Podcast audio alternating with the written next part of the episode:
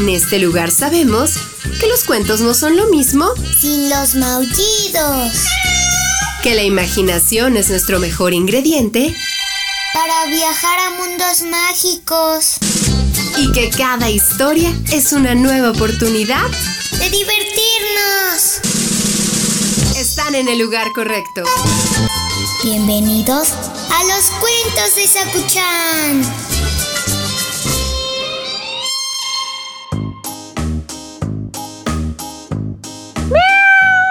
¿Qué haces, Sakuchan? ¿Contando tu dinero? ¡Wow! Sí que has ahorrado mucho. ¿Y qué te vas a comprar con todo eso? Oh, muy bien.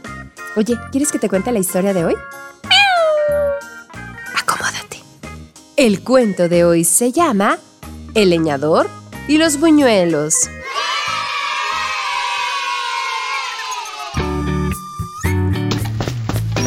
Hace muchos años un leñador que regresaba del bosque encontró por casualidad una bolsa repleta de monedas que alguien había extraviado en medio del camino.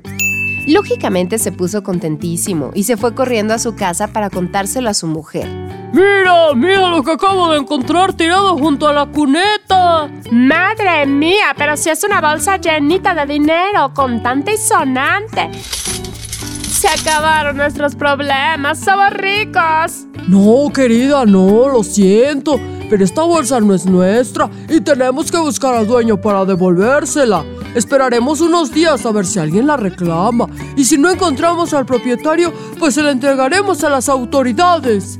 ¿Pero qué dices? Nos las quedamos nosotros, que para eso las has encontrado tú. El matrimonio comenzó a discutir durante horas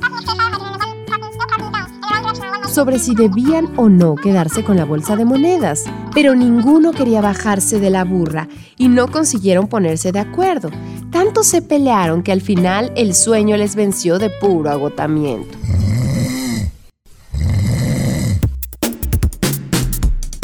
Al amanecer, la mujer se levantó sigilosamente y decidió llevar a cabo un plan para quedarse con el botín.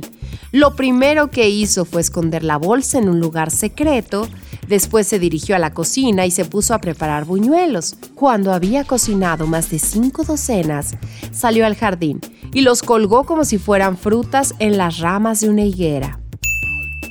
A media mañana, el marido se despertó, bostezando, y todavía adormilado se asomó a la ventana para ver si hacía buen día.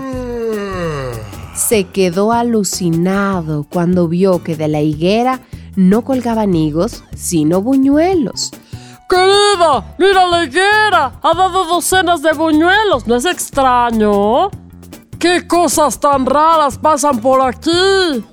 Su mujer no dijo nada y siguió con las labores de la casa como si con ella no fuera la cosa. Pasaron los días y un amigo fue a visitarlos. El leñador le sirvió una taza de té y le contó que una semana antes había encontrado una bolsa de monedas. El amigo, que no era un amigo leal del todo y sí bastante avaricioso, vio la oportunidad de hacerse del dinero. Levantó las cejas y poniendo cara de sorpresa exclamó, ¡Anda! ¡Qué bien! ¡Has encontrado mi bolsa! ¡Híjole! ¿Cómo lo oyes? Esa bolsa era mía, la perdí el otro día cuando iba caminando al pueblo. La mujer del leñador se dio cuenta de que estaba diciendo una mentira grande como una catedral y decidió que ni de broma ese tipo iba a salirse con la suya. Disimulando muy bien le dijo, No hagas caso a mi marido, él no encontró ninguna bolsa con dinero. El inocente leñador la miró sorprendido. ¿Cómo que no? Pero si la traje yo mismo, contamos el dinero los dos juntos. Que yo no conté nada, yo no he visto una bolsa de monedas en mi vida, querido, lo habrás soñado. Te repito que yo encontré una bolsa de monedas. Acuérdate que aquella noche discutimos un montón sobre qué hacer con ella. Nos quedamos dormidos y cuando me levanté, la higuera había dado un montón de buñuelos. La cara del amigo era un poema.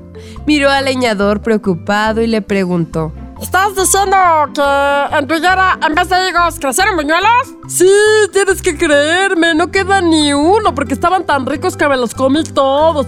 Pero te prometo que es verdad. La mujer había conseguido su propósito. Se acercó al amigo y diciéndole al oído le dijo, ¿Cómo ves? Se ha vuelto un poco loco.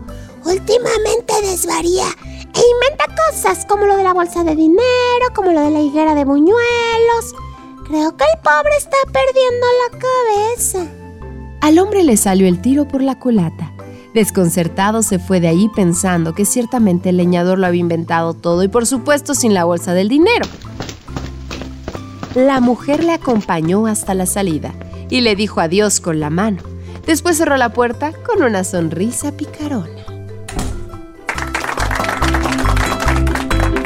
Colorín colorado, este cuento ha terminado. El que se quedó sentado, se quedó pegado. Ay, sí, ese amigo se ve que era bien abusivo. Y la esposa como que era media listilla, ¿verdad? Pobre leñador. Lo bueno que se comió todos los buñuelos.